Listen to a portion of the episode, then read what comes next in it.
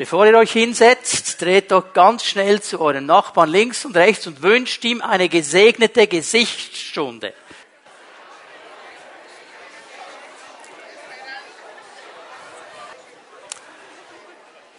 Ich hoffe, ich habe niemandem zu sehr schockiert mit diesem Ausdruck Geschichtsstunde weil für den einen oder anderen ist das vielleicht eine traumatische Erinnerung an seine Schulzeit, wo Geschichte vielleicht nicht unbedingt ein Lieblingsfach war, kann ja auch zum Teil trocken sein. Ich meine, man beschäftigt sich mit irgendwelchen Monarchen, die vor langer Zeit mal gelebt haben, mit Feldherren, mit Generälen und die sind ja schon lange tot.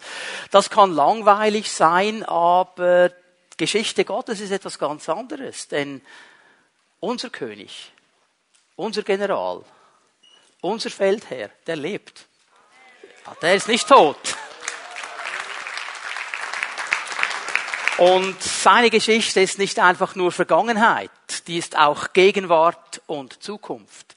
Und darum ist es eben spannend, darüber nachzudenken, wie Gott Geschichte schreibt, wie er durch mich und dich Geschichte schreiben will. Wir haben schon einiges gesehen in der Apostelgeschichte und ich möchte nur eine Sache noch einmal erwähnen. Das Wichtigste, das Aller, Allerwichtigste, diese Geschichtsschreibung Gottes durch dein und mein Leben, sie beginnt mit meiner Entscheidung zu sagen, hier bin ich Herr, brauche mich, sende mich, schreib Geschichte durch mein Leben. Und ich weiß nicht, wie lange deine Geschichte mit Gott schon ist, wie viel Zeit sie schon andauert. Vielleicht hast du schon eine ganz lange Geschichte mit Gott, weil du ihn schon ganz lange kennst. Vielleicht ist deine Geschichte mit Gott gar noch so nicht so lange. Wenn du zurückschaust, dann siehst du vielleicht gewisse Dinge, die du verpasst hast, die du besser hättest machen können, wo du denkst, oh, habe einige Dinge schon falsch gemacht und ich sollte es eigentlich besser machen. Und wenn wir das tun, dann gibt es immer zwei Möglichkeiten. Entweder kannst du frustriert sein über all die verpassten Chancen, über all die Situationen, wo du vielleicht falsch reagiert hast, wo Gott nicht so Geschichte schreiben konnte, wie er das eigentlich wollte. Oder du kannst sagen, okay, Herr, aber ab heute ändern wir etwas. Ab heute her, hier bin ich. Schreibe Geschichte mit mir. Und das macht den ganzen Unterschied. Und hör mal, für diese Entscheidung gibt es keine Verfallsgrenze. Altersmäßig.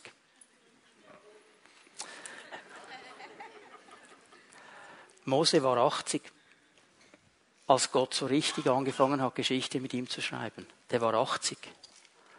Und Gott hat noch einiges bewegt mit diesen alten Knochen. David, der war so zwischen 14 bis 16, man weiß es nicht ganz genau, er war auf jeden Fall ein Teenager, als Gott ihn gesalbt hat zum zukünftigen König über Israel. Als er dann mit Goliath gekämpft hat, war ein Teenager. Nicht zu jung. Aber jemand, der gesagt hat, hier bin ich Herr. Schreibe Geschichte mit mir. Es gibt kein zu alt und kein zu jung. Es gibt diesen Moment, wo wir sagen, hier bin ich Herr. Schreibe Geschichte mit mir. Und ich möchte in den letzten beiden Predigten äh, dieser ganzen Serie ähm, zwei Kategorien von Menschen mir anschauen. Eine ganz kurz heute und äh, dann einen Menschen ein bisschen länger. Ähm, habe ein bisschen gekämpft in der Vorbereitung. Ja, soll ich diese kurze Kategorie noch bringen? Ich möchte sie aus einem ganz bestimmten Grund bringen, weil es eine spezielle Kategorie ist. Warum schauen wir überhaupt in das Leben dieser Menschen hinein? Um uns allen zu zeigen, wie viel besser das sie waren. Nein, überhaupt nicht. Aber es sind Menschen, die geistliche Prinzipien verstanden haben und sie umgesetzt haben. Und wir können von ihnen lernen, wenn wir hineinschauen in ihre Leben und sehen, okay, dieses Prinzip, diese Entscheidung, diese Lebenshaltung hat Frucht gebracht und Frucht für die Ewigkeit. Da können wir lernen. Darum schauen wir uns diese Menschen an. Nun die kleine oder die kurze Gruppe heute Morgen, ich nenne sie die unbekannten Helden, die namenlosen Helden. Es gibt viele Menschen in der Bibel, wir wissen ihren Namen nicht. Uns ist es ja in der Regel wichtig, dass die Leute unseren Namen kennen. Und das ist auch eine gute Sache. Ich meine, wenn du in einer Gruppe drin bist und dann gibt es diesen Namensaustausch, jeder sagt mal, wie er heißt und wenn die Gruppe nicht zu groß ist, dann schaffen es die meisten, die Namen auch zu behalten. Aber es ist dann immer unheimlich peinlich, wenn sich alle an alle Namen erinnern, aber deiner, den vergessen sie. Und dann bist du der Dingsbums, der da mit dem komischen Namen. Das ist komisch für uns, oder? Und sogar Gott hält sich daran. Du gehörst mir, ich habe dich bei deinem Namen. Namen sind wichtig. Und trotzdem gibt es Helden, die keinen Namen haben. Die haben schon einen. Aber Gott hat das nicht für wichtig erhalten, uns den Namen mitzuteilen. Ich denke an diese junge Dame, die gewaltsam entfernt worden ist von ihrem Zuhause als Israel eingenommen worden ist von einer fremden Nation und einfach mitgeschleppt worden ist von diesem Heer in ein fremdes Land, als eine Sklavin, auch sie war im Teenageralter, eine junge Dame. Und sie kommt jetzt in das Haus dieses Generals und muss da dienen in einem fremden, absolut fremden Umfeld. Und dieser General wird krank, hat eine Krankheit, niemand kann ihm helfen. Und diese junge Dame nimmt ihr ganzes Herz zusammen und geht hin und sagt, hör mal, Neumann, in meinem Heimatland, in Israel, da gibt es einen Propheten, geht zu ihm, der kann dir helfen. Wir wissen nicht, wie sie heißt. Gott hat Geschichte geschrieben mit ihr.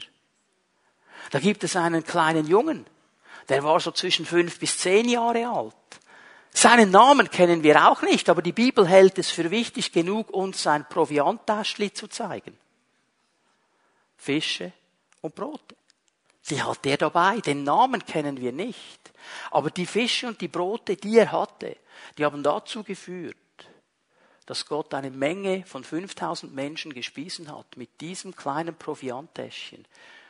Namenslose Helden. Es gibt ganz viele von ihnen. Zwei möchte ich euch zeigen in der Apostelgeschichte. Wir können mal Apostelgeschichte 9 aufschlagen miteinander. Und bevor ich euch die ersten Verse vorlese, möchte ich euch ein wichtiges Prinzip zeigen. Bevor einfache Menschen aktiv wurden, hat Gott gesprochen.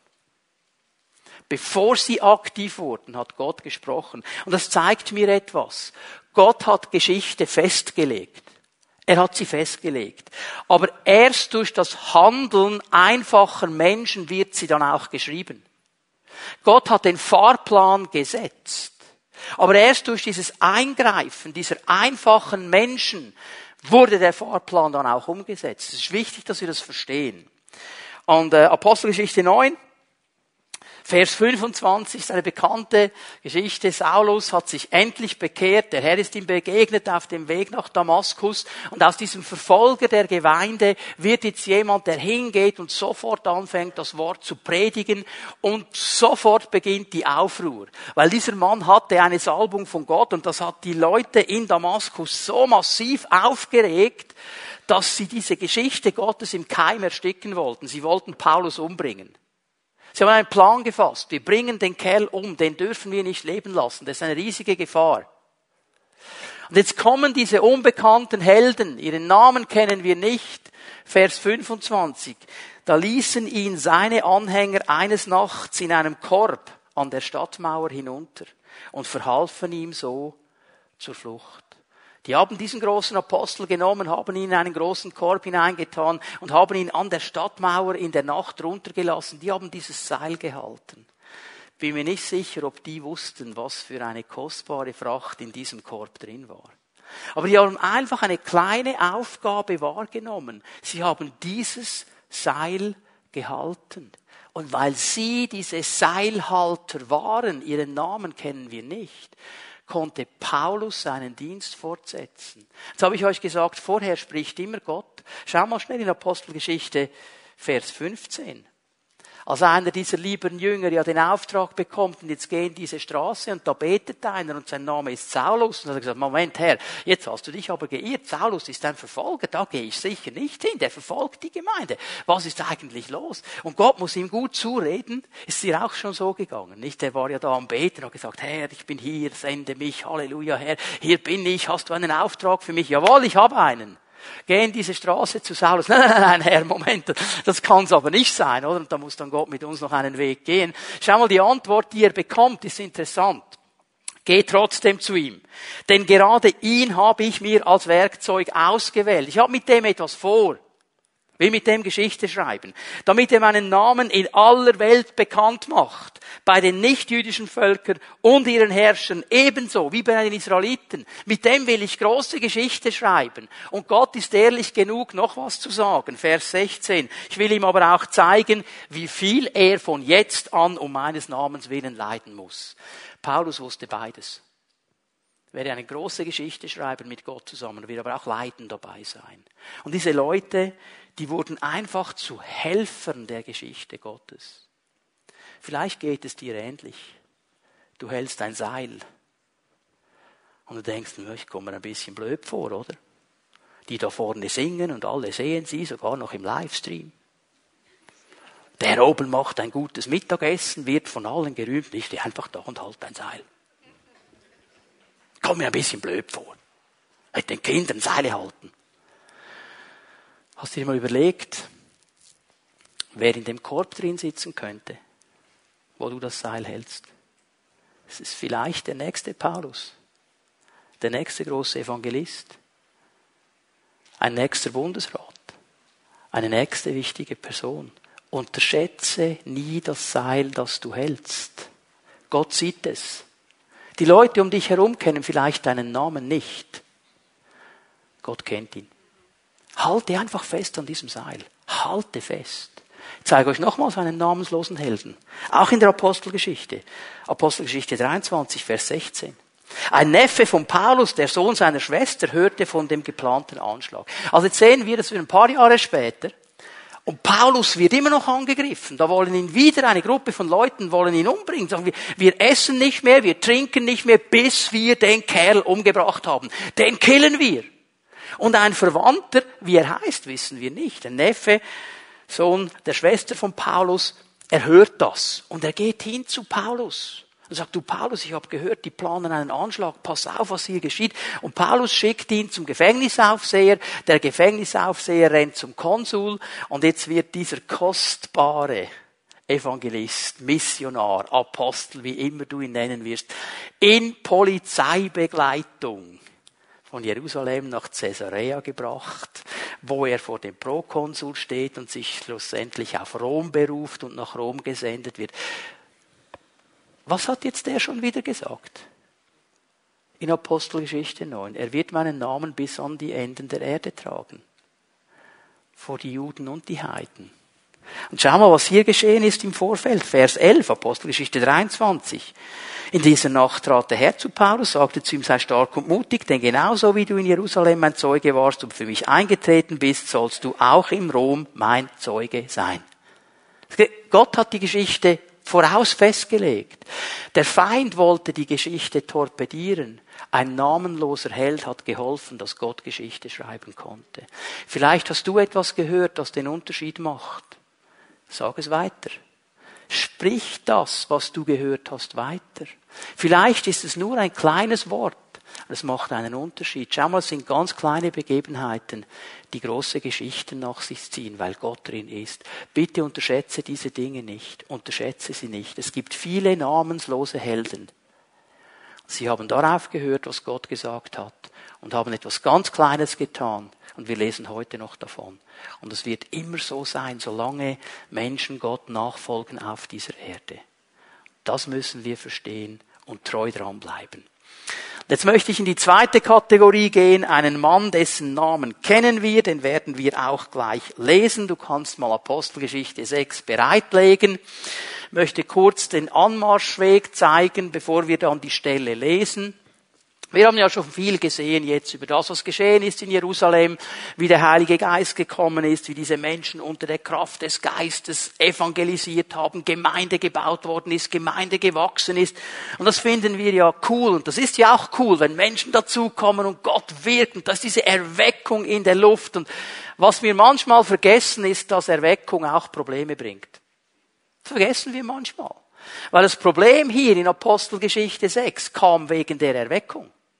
Weil die Gemeinde so stark gewachsen ist und so viele Menschen da waren, wurden die einen Witwen übersehen, die bekamen nichts mehr zu essen.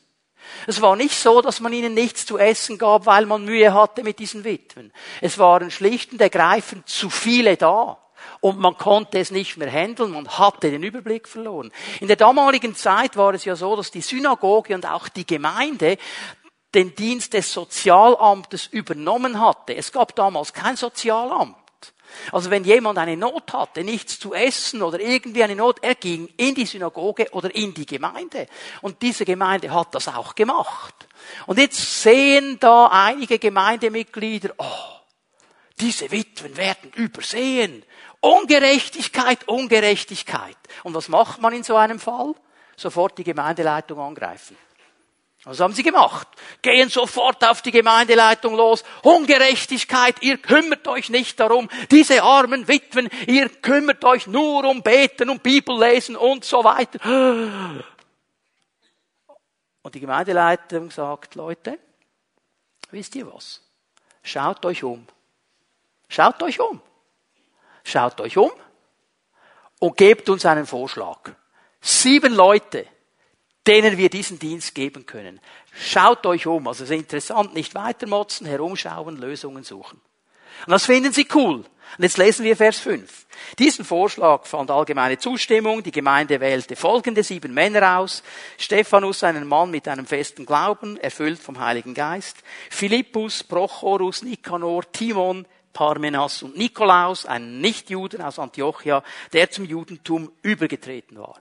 Und der wichtige Mann, den wir uns genauer anschauen, sein Name ist Philippus. Er ist hier in dieser Aufzählung drin. Philippus. Einer aus dieser Gruppe der ersten sieben Diakone, die gewählt worden ist. Jetzt über diesen Philippus wissen wir relativ wenig. Wir kennen seinen Namen. Ist übrigens nicht derselbe Philippus, der in den Evangelien genannt wird. Das sind zwei verschiedene Männer. Es gibt einen Philippus in den Evangelien und einen Philippus hier in der Apostelgeschichte. Um den geht es mir heute Morgen. Sein Name Philippus bedeutet Pferdefreund. Das war wahrscheinlich der Originalpferdeflüsterer, der allererste, der Pferdefreund. Und aufgrund seines Namens äh, können wir festlegen, der hatte ganz sicher griechische Wurzeln, war vielleicht sogar ein griechischstämmiger Jude, sprach Griechisch. Das kann man jetzt über ihn sagen. Offensichtlich auch hatte dieser Mann einen guten Ruf in der Gemeinde. Denn die Vorgabe für diese sieben Diakone, die lesen wir in Vers 3 im selben Kapitel. Die war relativ hoch. Seht euch, liebe Geschwister, in eurer Mitte noch sieben Männern um, die einen guten Ruf haben, mit dem Heiligen Geist erfüllt sind und von Gott Weisheit und Einsicht bekommen haben. Ihnen wollen wir diese Aufgabe übertragen. Also die sollten einen guten Ruf haben, würden heute sagen, ein guter Leumund, erfüllt sein mit dem Heiligen Geist, mit Weisheit und Einsicht von Gott.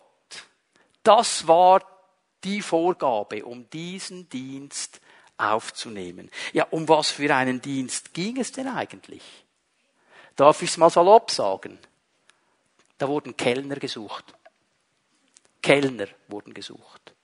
Die Aufgabe dieser Männer mit einem guten Ruf, voll des Heiligen Geistes, mit Weisheit von Gott und Einsicht von Gott, sie hatten den Job, diesen Witwen das Essen zu bringen und zu schauen, dass diese Witwen zu essen hatten, dass keine vergessen gegangen wird, dass jede das bekommt, was sie will. Ich weiß nicht, ob die damals schon die Probleme hatten mit vegetarisch, vegan, Fleischesser, glutenfrei und so weiter, weiß ich nicht, kann alles sein, also ist ja dann schon eine relativ große Aufgabe, nicht, wenn das alles auch noch reinspielt.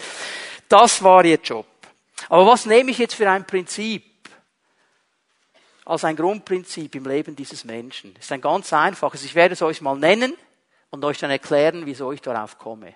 Einfache Menschen, wie der Philippus, sind bereit, sich für das Wohl der Gemeinde einzusetzen. Das ist das erste Grundprinzip.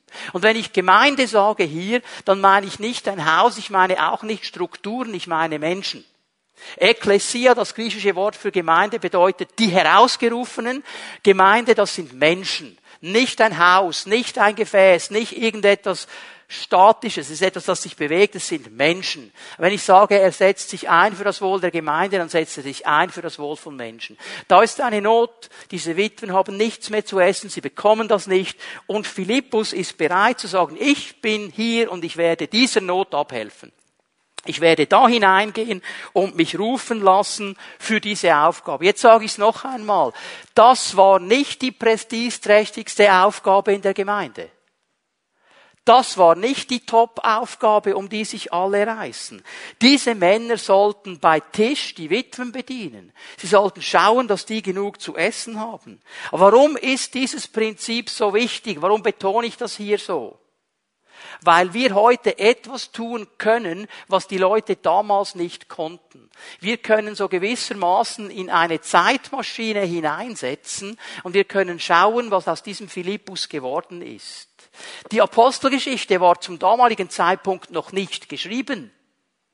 Wir können aber miteinander zur Apostelgeschichte 21 gehen, Vers 8, und da werden wir etwas ganz Interessantes sehen. Wenn du das aufschlägst oder anklickst, heute muss man ja sagen anklicken, weil die meisten haben das Handy irgendwo auf dem iPod, iPhone, Samsung, was immer du hast. Okay? Also, schlag es auf oder klick es an. Apostelgeschichte 21. Hier sind wir 26 Jahre später.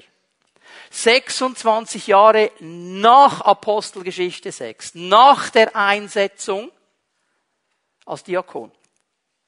Paulus kommt zurück von der dritten Missionsreise ist auf dem Weg nach Jerusalem.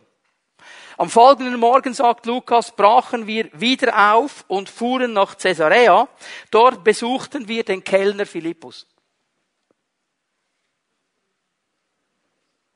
Steht das auch so in eurer Bibelübersetzung? Ja, wo ist jetzt der Diakon hin? Jetzt ist es plötzlich ein Evangelist. Und übrigens, er und Timotheus sind die einzigen beiden, die im Neuen Testament Evangelisten genannt werden. Nur die beiden. Jetzt redet niemand mehr vom Diakon, jetzt ist er plötzlich Evangelist. Er nahm uns als seine Gäste in seinem Haus auf. Und Lukas macht noch sicher, dass wir wirklich sicher sind, es war derselbe. Philippus war einer von den sieben, die seinerzeit in der Jerusalemer Gemeinde zu helfen der Apostel gewählt worden waren. 26 Jahre ist er Evangelist. Er wird nicht mehr Diakon genannt, er wird Evangelist genannt. Warum ist mir das so wichtig? Weil ich euch zeigen werde, dass dieser Philippus schon in diesem Moment, wo er gerufen wurde, der Not zu helfen, in seinem Leben ein Feuer der Evangelisation hatte. Dieses Feuer brannte bereits in ihm. Er wusste, das will ich eigentlich machen. Ich möchte das Evangelium predigen. Ich möchte geistliches Brot weitergeben. Ich möchte Menschen erreichen. Ich möchte über Jesus erzählen. Das hat gebrannt in ihm. Aber er war sich nicht zu schade, jetzt in diesem Moment, wo eine Not da war, zu sagen, okay, okay, Herr, jetzt werde ich mal natürliches Brot verteilen, bis dein Zeitpunkt kommt dass ich geistliches Brot verteile. Er hat etwas verstanden, was wir heute leider vergessen haben. Dienst entwickelt sich. Wir wollen gleich zu oberst anfangen. Wir wollen gleich zu oberst stehen. Wir wollen nicht mehr die Entwicklung gehen. Und oft hört man dann heute, nein, nein, nein, nein, nein, das mache ich nicht. Das ist nicht meine Berufung. Ich bin Evangelist. Ich bin Prophet. Ich bin was auch immer du bist. Aber ich bin nicht bereit, die Not jetzt anzunehmen und den Menschen zu dienen, weil du nicht verstanden hast, dass Dienst sich entwickelt. Niemand von uns beginnt oben. Niemand. Philippus hat es verstanden. Und er war sich nicht zu schade, dahin zu gehen. Hör mal, der brauchte nicht mal eine geistliche Berufung. Es hat ihm gereicht, dass die Gemeindeleitung gesagt hat, wir brauchen sieben Leute und die Geschwister gesagt haben, Philippus, du wärst einer. Und er hat gesagt, yes, sir. Ich will dienen. Ich bin bereit, der Not der Menschen zu helfen. Und wenn ich bei Tisch sein muss und Kellner sein muss, ich werde es tun. Und er hat mit dieser Entscheidung den Grundstock gelegt für das, was 26 Jahre dann genannt wird, dass Gott ihn freisetzen konnte für einen evangelistischen Dienst. Einfache Menschen, verstehen, dass es immer, immer, immer um Gottes Geschichte geht. Heute reden wir nur von meiner Geschichte. mein Traum, meine Sache, meine Zeitpunkte. Das passt mir nicht. Hab mit Menschen gesprochen, die haben gesagt, ja, also würde mich, so ein Dienst würde mich schon noch interessieren, aber erst in vier Jahren. Dann habe ich gesagt, ja, also Wieso erst in vier Jahren? Ja, also ich brauche mindestens vier Jahre, um das vorzubereiten und, und, und, und, und, und, diese Umstände, diese Umstände. Muss ja auf mein Leben schauen. Könnte sein, dass sich das hindert, in die Zeitpunkte Gottes hineinzugehen. Dieser Philippus war einfach da. Er war da und hat gesagt, ich bin bereit. Ich bin bereit. Die Frage, die wir uns stellen können heute Morgen und stellen sollen, bin ich bereit? Bin ich bereit, mich einzusetzen für das Wohl der Gemeinde, für die Menschen? Bin ich bereit dazu? Bin ich bereit, mich entwickeln zu lassen und auf den Zeitpunkt Gottes zu warten? wo das kommt, was Gott noch alles festgeschrieben hat. Das ist so, schon mein zweiter Punkt für heute Morgen. Dieser einfache Mensch, dieser Philippus, der bereit war, einfach anzupacken. Und wir wissen nicht genau, wie lange das jetzt gedauert hat. Er war offen für den Zeitpunkt Gottes. Denn hier mit Apostelgeschichte 6 beginnt etwas, was wir heute die erste Verfolgung der Gemeinde nennen. Durch den Dienst von Stephanus, er wurde dann gesteinigt, wurde diese erste Verfolgung freigesetzt. Die Gemeinde wurde wirklich massiv verfolgt. Und jetzt lesen wir mal in Apostelgeschichte 8, Vers 4. Die Christen, die aus Jerusalem geflohen waren. Die aus Jerusalem geflohen waren. Die mussten fliehen. Flucht ist nicht eine schöne Sache. Wenn du flüchten musst, dann kannst du nicht zuerst drei Jahre planen, wie der Umzug verlaufen soll. Dann schnappst du, was gerade da liegt und rennst. Denn wenn du bleibst, ist die Chance groß, dass du stirbst. Das war kein positiver Umstand. Das war nicht etwas, wie wir uns das wünschen. Das war nicht so ein gesalbtes Wirken des Geistes Gottes und alles ging wie ein Lötkolben durch Butter. Die mussten fliehen. Und was haben sie gemacht in dieser Situation? Ich meine, die hätten jetzt sagen können, ah, das ist so unfair, Herr, warum lässt du das zu? Und wir sind doch deine Gemeinde und wir sind doch deine Kinder und wieso lässt du das jetzt überhaupt zu? Ich, mich freut's, was da steht. Sie mussten fliehen von Jerusalem. Vielleicht konnten sie nur ein paar Unterhosen mitnehmen und das musste dann für drei Monate reichen. Aber darüber haben sie gar nicht nachgedacht. Was haben sie gemacht? Überall, wo sie hinkamen, haben sie das Wort verkündet. Überall, wo sie hinkamen, machten sie das Evangelium bekannt. Und Gott bringt jetzt eine Verbreiterung. Was bis jetzt in Jerusalem geschehen ist, das soll jetzt an anderen Orten geschehen. Und die gehen los. Unter ihnen, unter diesen Leuten, die flüchten mussten, war auch Philippus. Der war auch dabei. Der ging in die bedeutendste Stadt von Samaria und verkündete dort, dass Jesus der Messias ist. Schau mal, er hat den Zeitpunkt Gottes verstanden.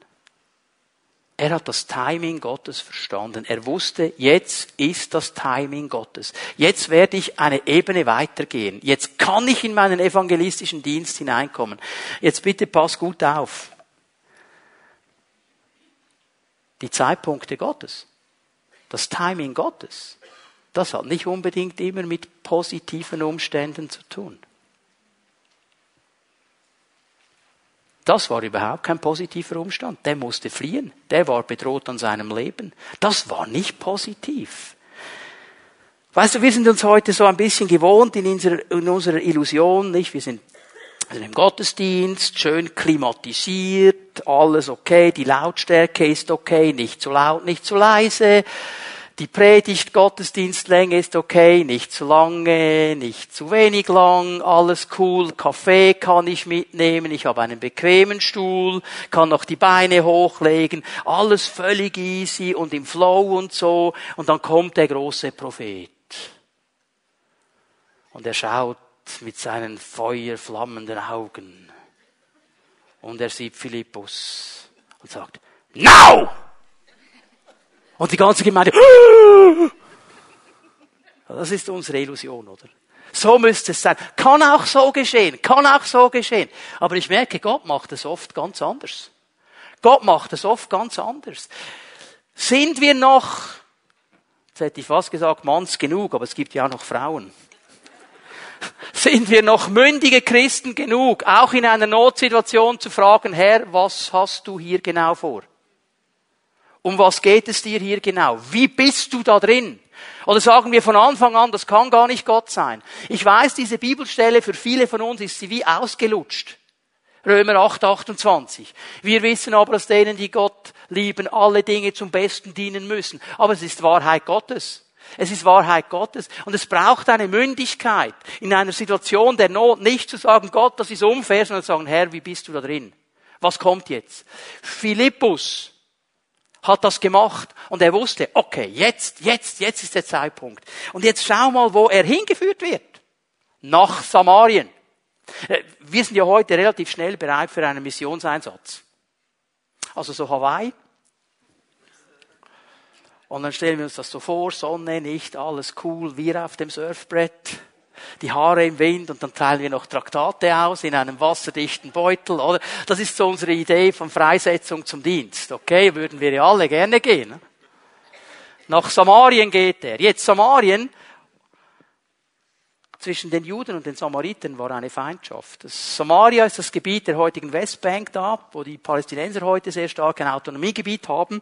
Und ganz kurz zur Geschichte. Diese zehn Stämme des Nordreiches, die wurden von den Assyrern erobert und wurden verschleppt. Viele Bewohner wurden verschleppt. Und die Assyrer haben im Gegenzug viele Heiden hineingebracht in dieses Land. Und jetzt waren da Leute, die in Israel aufgewachsen sind. Es waren Assyrer da, Heiden, die haben sich vermischt, haben untereinander geheiratet. Und für die Juden, für die darf ich es mal so sagen, für die reinrassigen Juden waren das Bastarde. Das ist vermischt, das ist nicht in Ordnung. Und darum war da eine Feindschaft. Die waren überhaupt keine Freunde.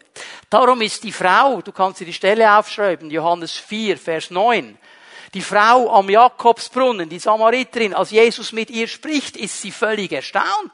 Sagt, du als Jude sprichst mit mir als Samariterin. Da war eine Feindschaft. Weil die hatten einen eigenen Tempel, die hatten eigene Priester, die feierten ihren eigenen Gottesdienst. Und jetzt geht der Philippus nicht in eine Komfortzone. Jetzt geht er nicht an einen schönen Ort, eben wie Hawaii oder so. Er geht dahin, wo der Geist Gottes ihn führt, zu den Feinden eigentlich. Und er fängt an, das zu tun, was Gott in seinem Herzen schon lange am Brennen hatte. Er verkündigt Christus. Und ich möchte dich heute Morgen ermutigen, die Umstände, in denen du stehst, die dir vielleicht nicht so gefallen im Moment, halt doch mal einen Moment inne und frage mal, Herr, wie bist du da drin? Was genau soll hier kommen? Wie genau geht das in deiner Geschichte auf? Was hast du für einen Plan? Also denk daran, Gottes Geschichte ist nicht nur Vergangenheit, sondern eben auch Gegenwart und Zukunft. Und vielleicht ist genau dieser Moment, wo du jetzt drin stehst, den du nicht einordnen kannst, ein ganz wesentlich wichtiger Punkt in der Geschichte, die Gott mit dir schreiben möchte. Lerne zu fragen, Herr, was hast du vor mit dieser Sache? Und stelle dich immer wieder auf dieses eine Wort. Ich weiß im letzten, Herr, es muss mir zum Besten dienen, denn ich liebe dich. Das ist das Wort Gottes. Eine dritte Sache, die ich euch zeigen möchte heute Morgen. Einfache Menschen dienen in der Kraft des Geistes. Also er hat angepackt in der Gemeinde in Jerusalem, da war eine Not, ich diene den Menschen, das hat er gemacht, bis es weiterging, Gottes Zeitpunkt verstanden. Und jetzt kommt er nach Samaria und er dient in der Kraft des Geistes. Das möchte ich ein bisschen definieren, was das bedeutet. Dienen in der Kraft des Geistes. Wir lesen das mal an ab Vers 5. Er ging in die bedeutendste Stadt von Samarien und verkündete dort, dass Jesus der Messias ist. Scharen von Menschen hörten ihm mit ungeteilter Aufmerksamkeit zu. Sie waren beeindruckt von dem, was er sagte, und das umso mehr, als sie die Wunder miterlebten, die durch ihn geschahen. Bei vielen Besessenen fuhren die bösen Geister aus, sie verließen ihre Opfer mit lautem Geschrei. Auch zahlreiche Gelähmte und Verkrüppelte wurden geheilt. In der ganzen Stadt herrschte große Freude. Was heißt es, in der Kraft des Geistes zu dienen. Was bedeutet das für uns? Ich möchte ganz hinten beginnen beim Resultat. Es herrschte große Freude in dieser Stadt. Da, wo das Evangelium kommen kann und mit Kraft kommen kann. Da, wo in der Kraft des Geistes den Menschen gedient wird und Gott gegenwärtig ist, da wird große Freude sein. Übrigens, der mit der großen Freude hat also nicht der Dölfogi erfunden. Das war schon in der Apostelgeschichte. Da hat auch Freude geherrscht, oder? Okay? Große Freude. Wenn Gott kommen kann, das Resultat ist große Freude. Aber was bedeutet das jetzt? Hier haben wir ja auch unsere Bilder irgendwie so ein bisschen sphärisch abgehoben, dienen in der Kraft des Geistes. Es müssen ja ganz spezielle Leute. Wie hat dieser Philippus das getan? Ist der da so halb abgehoben durch die Gegend, fast geflogen? Wie ging das ganz genau? Ich möchte es einfach auf den Boden bringen. In der Kraft des Dienstes heißt, ich mache Jesus groß. In der Kraft des Geistes zu dienen heißt, ich mache Jesus groß. Ich bezeuge, was er getan hat. Schlicht, ergreifend und einfach. Warum komme ich darauf? Apostelgeschichte 1, Vers 8. Ihr werdet Kraft empfangen, wenn der Heilige Geist auf euch kommt und ihr werdet meine Zeugen sein. Wenn ich Jesus bezeuge, diene ich in der Kraft des Geistes. Da beginnt es ganz einfach. Und was hat Philippus gemacht? Er verkündete ihnen, dass Jesus der Messias ist. Er hat Jesus groß gemacht. Er hat ihnen erklärt, wer Jesus ist. Er hat Zeugnis gegeben über das, was er wusste von Jesus. Da hat es begonnen. Und was hat das genau zu bedeuten? Jetzt können wir Lukas 4 aufschlagen miteinander. Lukas 4, Vers 18. Denkt daran, Lukas hat ja sowohl das Evangelium wie auch die Apostelgeschichte beschrieben geschrieben. Darum gibt es auch immer eine Verwandtschaft zwischen diesen beiden Büchern. Und in Lukas 4, Vers 18 lesen wir über die erste Predigt, die Jesus gehalten hat in seiner Heimatsynagoge in Nazareth, wie er vorgelesen hat aus der Schriftrolle des Jesaja. Und wir lesen hier einfach mal Vers 18, Lukas 4, Vers 18. Der Geist des Herrn ist auf mir, weil er mich gesalbt hat Jetzt hier erklärt Jesus eigentlich mit den Worten des Propheten, warum er der Messias ist, warum er der Christus ist. Messias, Christus ist ein hebräisches und ein griechisches Wort, das beide dasselbe bedeutet, der Gesalbte. Jesus der Gesalbte. Jesus der Messias ist Jesus der Gesalbte. Jesus der Christus ist Jesus der Gesalbte. Und das erklärt Jesus hier zuerst. Der Geist des Herrn ist auf mir. Weil dieser Geist auf mir ist, bin ich gesalbt. Darum bin ich der Messias. Ich bin es. Und jetzt sage ich euch, was diese Salbung auswirken wird und was der Unterschied machen wird. Wir lesen weiter. Er hat mich gesalbt, den Armen frohe Botschaft zu verkünden. Er hat mich gesandt, zu heilen, die zerbrochenen Herzens sind, Gefangenen Befreiung zu verkünden, den Blinden, dass sie wieder sehen werden, Zerschlagene in Freiheit zu setzen. Was haben wir uns vorzustellen darunter, wenn hier steht, dass Philippus Jesus als den Messias verkündet hat? Er hat diese vier grundlegenden Dienste von Jesus den Menschen bezeugt und erklärt. Es sind nämlich vier Dinge, die Jesus unter der Salbung tun will. Und er will sie auch heute noch tun. Rettung, innere Heilung, körperliche Heilung, Befreiung. Diese vier Dinge, die hier beschrieben sind in Lukas 4, Vers 18, geschehen unter der Salbung des Geistes auch heute noch. Da, wo Jesus verkündigt wird, da, wo Jesus bezeugt wird, werden diese vier Dinge auch heute noch geschehen. Das ist es, wenn es darum geht, in der Kraft des Geistes zu dienen. Was bedeutet das für uns? Wenn er sagt, ich bin gesalbt, um den Armen eine frohe Botschaft zu bringen, da geht es primär einmal um die Rettung, weil in der griechischen Sprache gab es verschiedene Worte, um einen armen Menschen zu beschreiben. Es gab ein Wort, das einen armen Menschen im Sinne eines Working Poor beschrieben hat. Das kennen wir auch heute, diesen Begriff Working Poor. Das sind Menschen, die arbeiten, Oft arbeiten beide Ehepartner sogar und es reicht so ganz knapp, manchmal weniger, manchmal mehr. Große Sprünge kann man nicht machen, aber es gibt doch in der Regel etwas zu essen und so einigermaßen kommt man durch. Es könnte besser sein, man geht aber nicht gleich unter. Das ist ein Wort für Arme.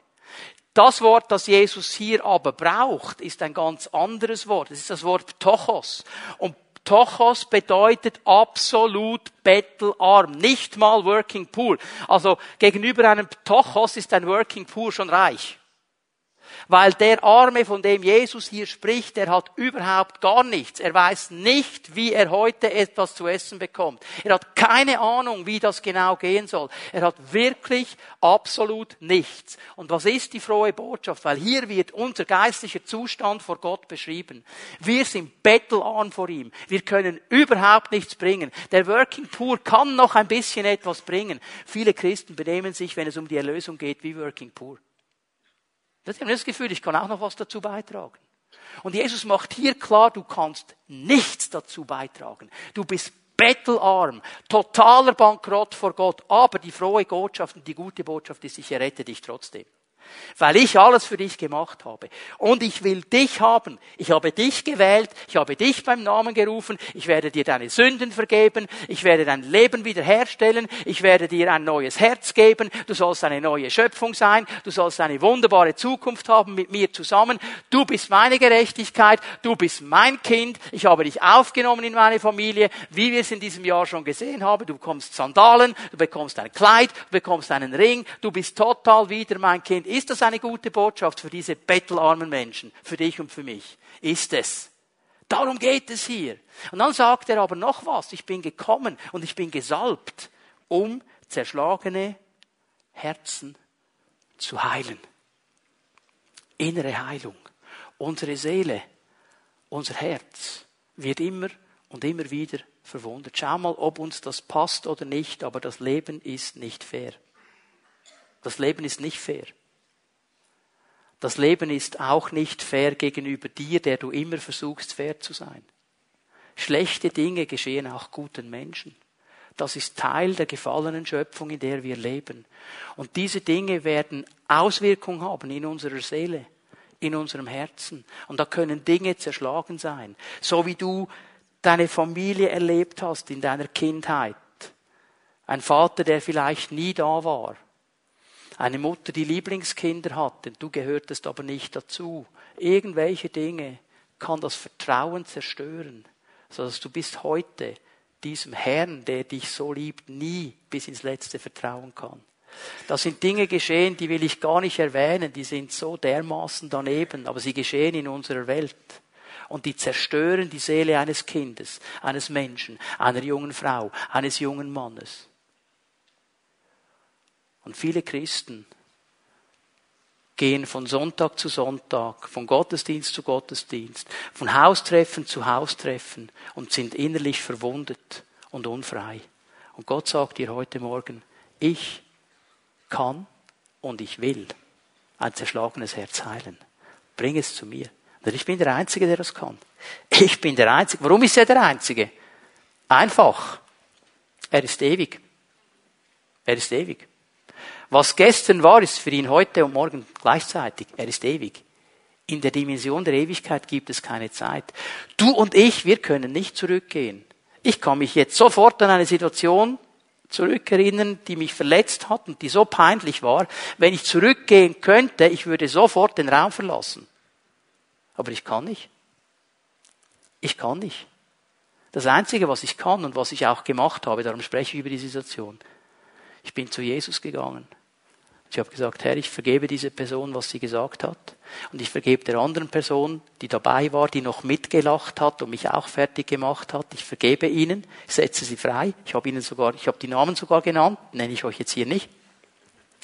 Und dann habe ich gesagt, und jetzt komm bitte her und heile mein zerschlagenes Herz. Und er ist gekommen. Ich weiß nicht, wie dein Herz, deine Seele aussieht heute Morgen. Aber ich weiß, dass Jesus hier ist. Ja, das Leben ist unfair. Aber bring diese Dinge zu Jesus heute Morgen. Bring sie zu ihm. Der ganze Bereich körperliche Heilung. Die Blinden, sie sollen wieder sehen. Ja, ich glaube von ganzem Herzen daran, dass Jesus auch heute noch kranke Menschen gesund macht. In seinen Wunden sind wir heil. Das glaube ich. Und darum beten wir ja auch. Und darum wollen wir ja sehen, dass er kommen kann und Menschen berühren kann. Ich bin gesalbt, dass das geschieht. Dann gibt es noch eine vierte Kategorie. Die möchte ich auch erwähnen. Die hat mich beschäftigt für heute Morgen. Das ist der ganze Bereich von Freiheit. Ich will die Zerschlagenen in Freiheit senden. Die Zerschlagenen in Freiheit senden. Und dieses Wort Zerschlagene hat mich bewegt. Man müsste dieses Wort eigentlich folgendermaßen übersetzen. Die Kraft eines Menschen wird zerstört. Die Kraft eines Menschen wird zerstört. Noch einmal. Die Schöpfung uns herum ist gefallen. Das Leben ist nicht fair. Und viele Situationen, die du und ich vielleicht erlebt haben, die haben dazu geführt, dass unsere Lebenskraft zerschmettert worden ist, zerstört worden ist. Ich glaube, dass jeder Mensch eine, eine, einen gewissen Grund Bestand an Lebenskraft haben sollte. Das heißt nicht, dass alles immer schön und gut ist, aber so dieser Grundbestand an Lebenskraft, okay, wenn es bergauf geht, musst du vielleicht ein bisschen mehr Atem holen, als wenn es eben oder runter geht, aber das ist noch kein Problem. So diese Grundmotivation, dieser Grundschub, das mache ich, Lebenskraft von Gott, sollte da sein. Ich stelle fest, auch viele Christen haben keine Lebenskraft mehr. Sie kommen, sie sind zwar da, aber innerlich hast du das Gefühl, das Licht ist aus. Ist keine Lebenskraft mehr. Und das führt zu einer Gebundenheit. Du wirst nie da sein, wo Gott dich eigentlich haben möchte. Du wirst nie das tun können, was er eigentlich möchte, weil irgendwo dieser Docht ausgeblasen ist. Was hat Jesus gesagt? Durch den Propheten oder Gott gesagt durch den Propheten Jesaja. Den glimmenden Docht,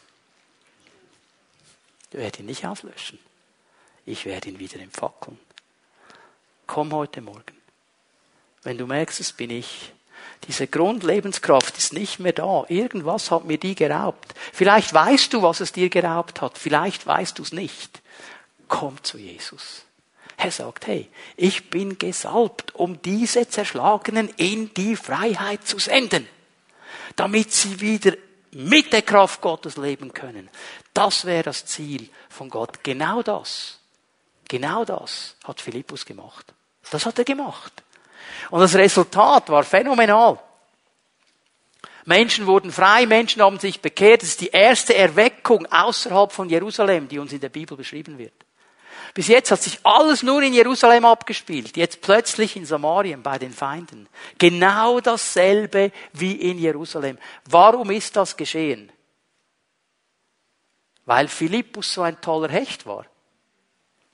Ja, Philippus hat eines gewusst dass Jesus nämlich gesagt hat, wenn ihr das Zeugnis von mir weitertragt, dann werde ich das Zeugnis bestätigen mit Zeichen und Wundern.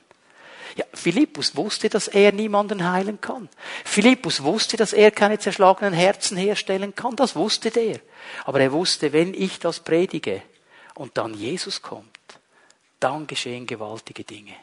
Und genau darum geht es, ihr Lieben. Darum geht es. Einfache Menschen, die sich entwickeln, weil sie bereit sind, eine Not anzupacken. Sagen, ich sehe die Not, ich helfe, ich diene Menschen. Und auf den Zeitpunkt Gottes warten, bis Gott sagt, und jetzt geht's einen Schritt weiter, jetzt geht's eine Ebene weiter. Und dann dienen sie dem Herrn in der Kraft des Geistes, machen einfach Jesus groß. Und Gott schreibt Geschichte. Das möchte er heute tun. Die Frage, die er uns heute stellt oder die er über der Gemeinde ausspricht, wie viel Philippusse und Philippinen gibt es heute Morgen? Die sagen, hier bin ich Herr, hier bin ich Herr, brauche mich. Bra Können wir aufstehen miteinander? Bitte, ihr lieben Lobpreiser, kommt doch noch einmal nach vorne. Herr, lass uns diesen Jesus, diesen Gesalbten, diesen Messias noch einmal erheben. Lasst uns ihm noch einmal die Ehre geben. Und ich möchte beten, dass Zellenleiter und Zellenleiterinnen, die hier sind und bereit sind, mit Menschen zu beten, dass sie gleich jetzt nach vorne kommen. Darf ich euch bitten, gleich jetzt zu kommen? Wir wollen das so machen heute Morgen. Während wir Jesus anbeten und ihm noch einmal die Ehre geben, ich lade dich ein, gib dem Herrn eine Antwort. Was hat er in dein Leben hineingesprochen heute Morgen? Hat er dir gezeigt, dass du eine Hand schon losgelassen hast am Seil. Und er ermutigt dich zu sagen, nein, halt das Seil fest, halt es fest. Dann gib ihm eine Antwort. Hat er dich ermutigt zu sagen, Herr, Herr, ich packe an, wo die Not ist. Zeig mir die Not. Hier bin ich, Herr. Ich bin bereit. Gib ihm eine Antwort. Vielleicht hast du eine Not in deinem Leben. Du hast ein zerschlagenes Herz. Dir ist etwas hochgekommen. Du hast etwas gesehen in deinem Leben, das du dem Herrn geben möchtest. Komm einfach hier nach vorne. Wir werden mit dir beten. Der Herr wird Heilung schenken. Vielleicht ist es ein körperliches Anliegen. Du streckst dich aus nach Heilung von Gott. Vielleicht ist es eben diese Lebenskraft, die nicht mehr da ist. Du sagst, Herr, ich brauche diese Lebenskraft wieder. Mach mich frei. Was immer er dir gesagt hat heute Morgen, gib ihm eine Antwort. Sei dem, was du gehört hast, gehorsam. Und der Herr wird seinen Teil tun. Das ist das, was das Wort uns verheißt. Beten den Herrn an miteinander. Und ich lade dich einfach ein. Komm, komm zu Jesus. Bring dein Anliegen zu ihm. Er wird dich berühren heute Morgen.